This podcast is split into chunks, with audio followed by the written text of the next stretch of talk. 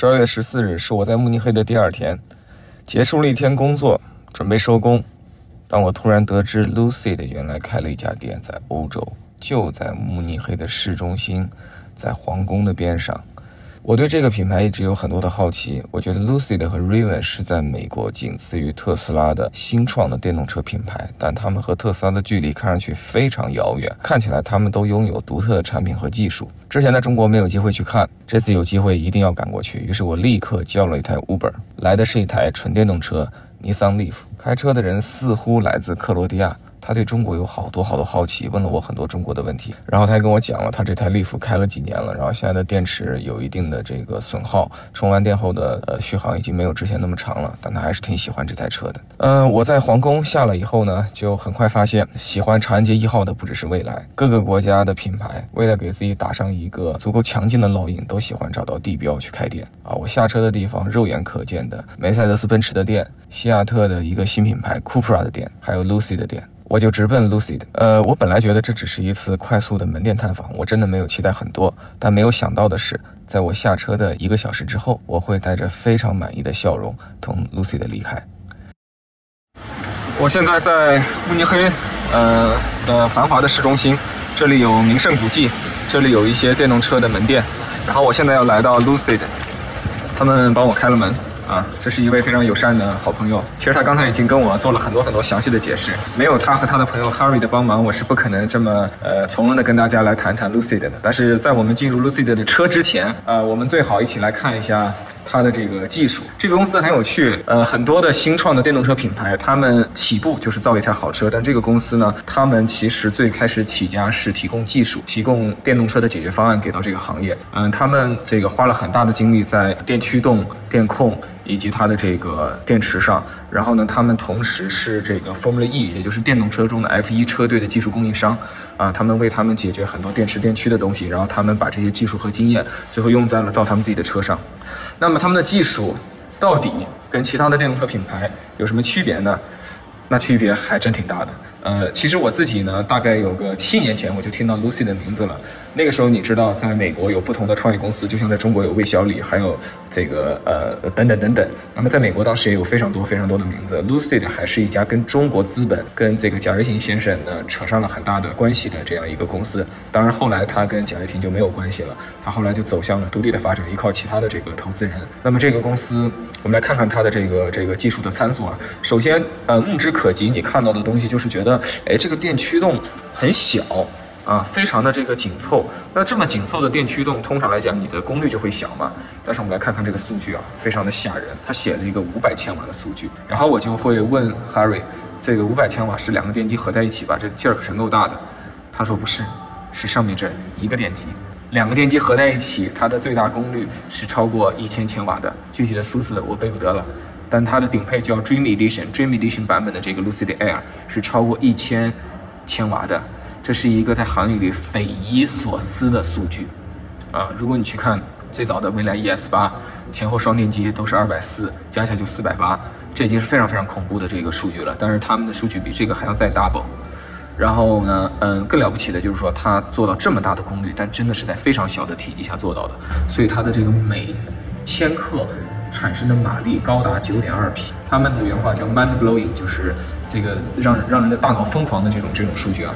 然后它有一个这个 Wonderbox，这个东西呢是非常强的这个呃高压平台，它它的电压是超过九百伏。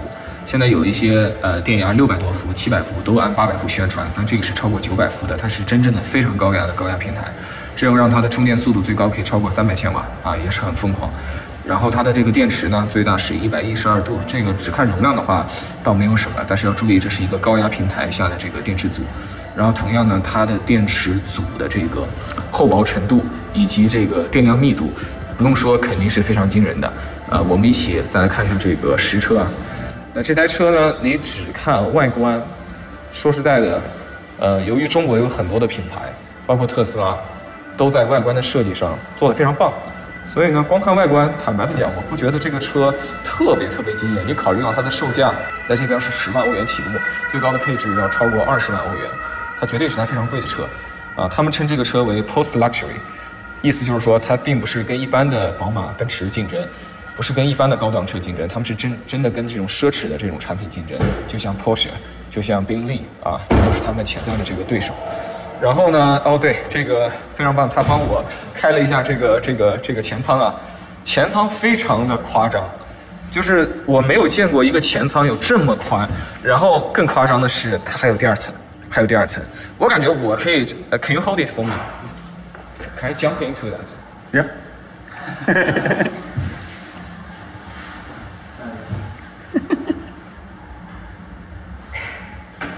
我觉得非常的夸张，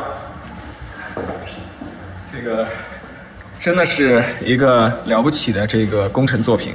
如果你没有超强的工程能力和刚才介绍的这个它三电上的这个实力啊，它是不可能做出这么这么呃这个大的这个前舱的啊。然后我们来到它的这个呃侧面再看一下，然后我们快速的看一下造型啊。其实你只看造型，屏幕挺酷，然后有一个高档的座椅。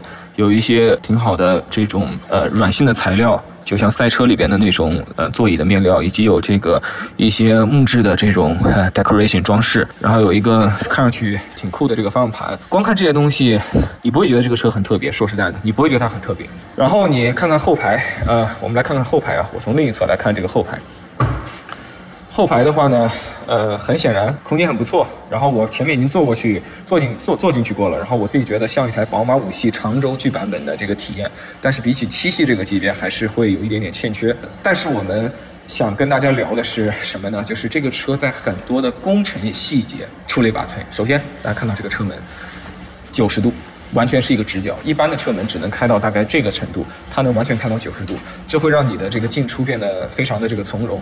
然后，如果你进入这台车辆之后呢，啊，我还有很多很多的细节可以给大家展示啊，让我觉得这个车非常有趣的地方。哦，首先是这个玻璃，首先是这个玻璃，你会发现你坐在这里的时候，你感受到。大量的这个玻璃，这个玻璃完全在你的这个呃脑袋的正上方，然后向前一直延伸，延伸到这个中间有一个横梁，然后在这个横梁这里呢，它做了一个有趣的装饰，这个装饰是音响的这个喇叭，然后再往前，它是一个氛围灯的一个长条，在你不同的这种呃配饰配色主题下，内饰的颜色主题下，它的颜色是会变的，深暗明明暗也会变化。然后呢，它这个后面的玻璃，呃，经过这个横梁之后呢，前面就全是玻璃。然后你会看到前面的玻璃一直延伸，一直延伸，一直延伸到最前面。这个设计我也从来没有见过。就通常来讲呢，这个东西会长在一个怎么说呢？就是会会会长在一个更加坚固的东西上面。但是我们在这里看到的是这个遮阳帘，它直接的一个连接在一个纯净的玻璃上啊。所以我认为前排的人也可以拥有超级的视野。如果他们以后再进行一定的工程改进，把这个遮阳帘的设计再给优化一下，我觉得这就更像一个这个艺术品了。然后这个车还有一些有趣的地方，比如说这个门把手，我门把手是很值得聊的。门把手其实很，门把手其实很看一个车的这个工程的细节啊。最近几年我们看到了一些创新的门把手，从特斯拉或者蔚来身上。然后这个车的门把手是这样子的，它在这里啊，你要开门出去的时候，它在这里有一个可以插进去的地方。然后在这里呢有一个凸起，然后通常你会在这里把这个凸起往后拉，轻轻的按一下，门就弹开了。啊，所以它是有一定的这个电子的开门的效果的，但是因为安全起见，它还要提供传统的机械式的开门方式。万一电子东西失效了怎么办？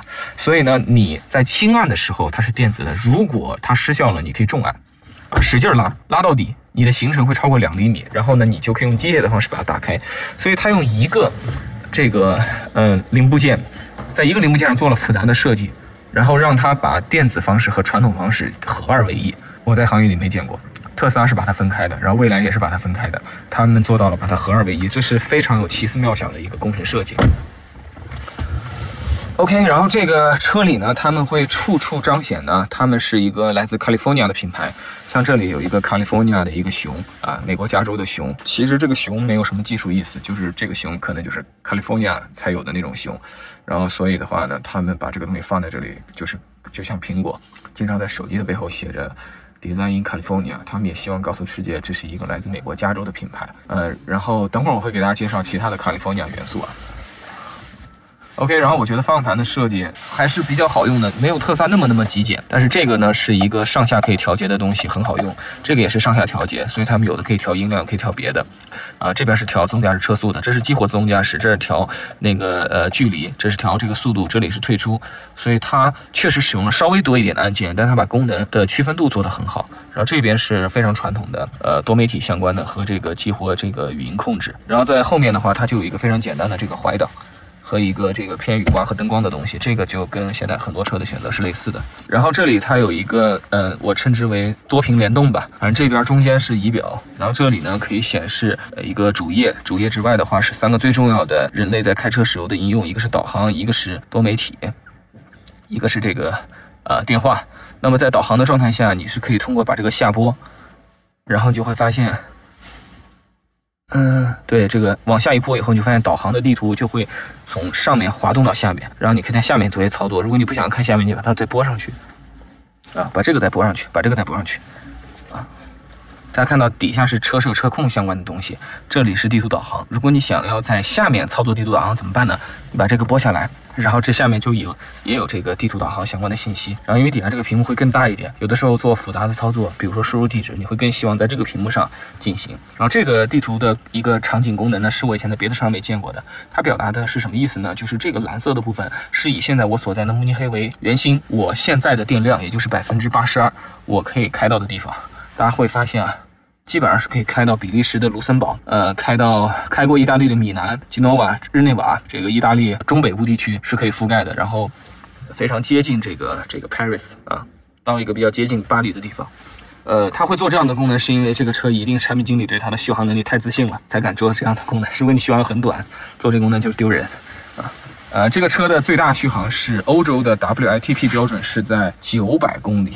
非常夸张的续航，所以这个车有呃解决了一个矛盾的问题。它一方面呢功率非常非常大，快的令人发指；但另一方面呢，它的续航又非常非常长。其实它电池不是很大，对吧？国内有的车已经都超过一百一十度了，甚至有的车极氪零九一百四十度的电池都量产了。这个车也就一百一十二度，但它依然提供了如此之高的续航。对于这样一个对吧长度超过五米的非常大的轿车来讲，它一定是在工程上解决了一些非常困难的问题。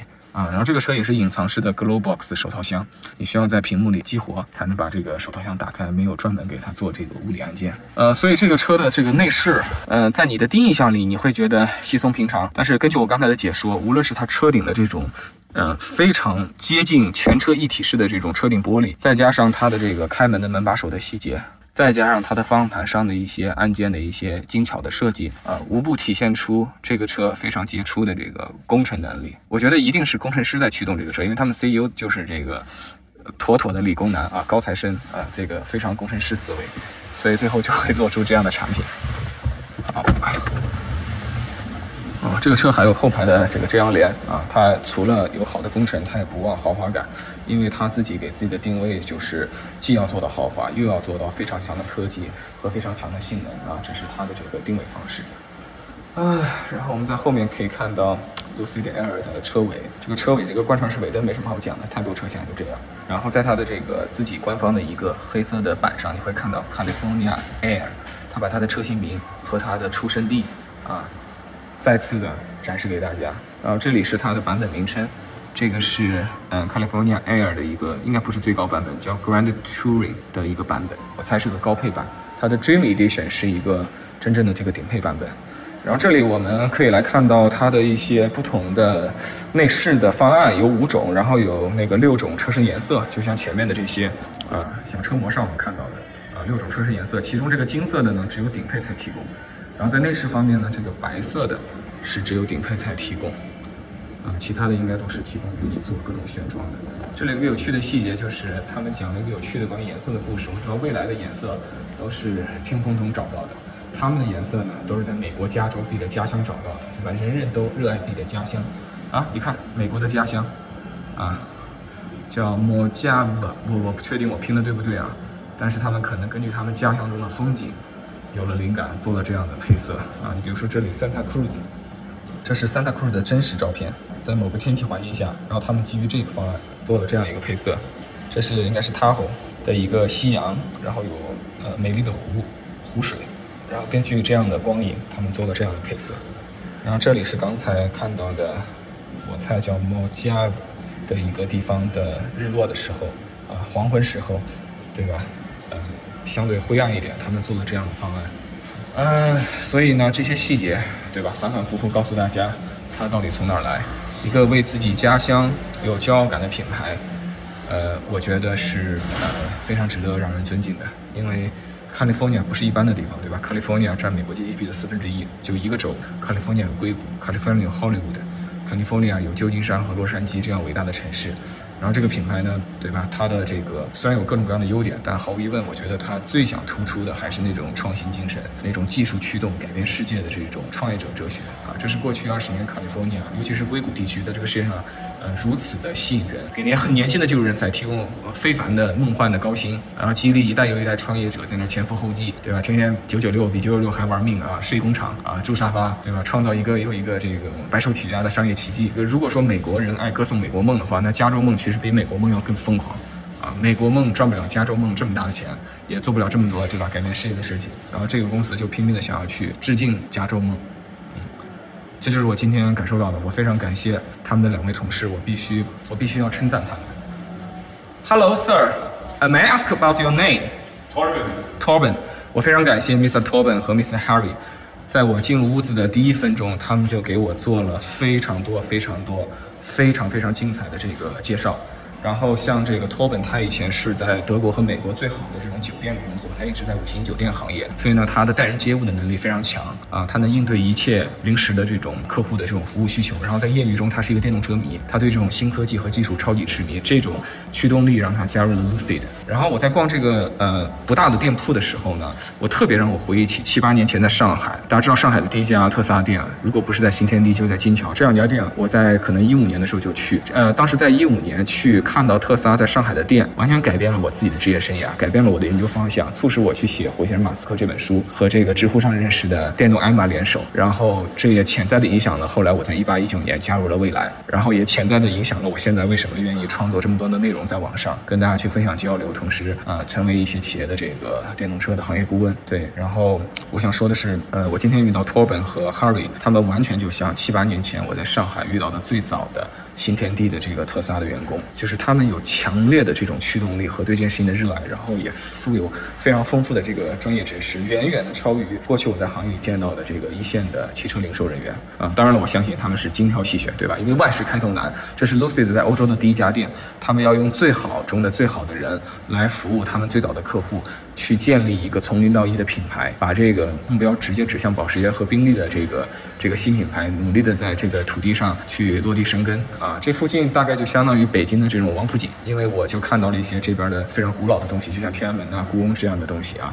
所以你看，这个人类的这个商业选择是类似的。当未来在长安街一号开了家第一家中国大陆的 New House，Lucid 呢就选择在德国的最市中心、最繁华，然后最有历史，然后名胜古迹就在周边的地方呢，开了它的第一家。欧洲的这个 Lucy Lucy 的门店，好的，就为大家做这样的解说，谢谢大家关注我的依然一刻频道，关注我在欧洲的电动车之旅。告别了托本和哈瑞先生之后，我到附近的圣诞传统集市走了走。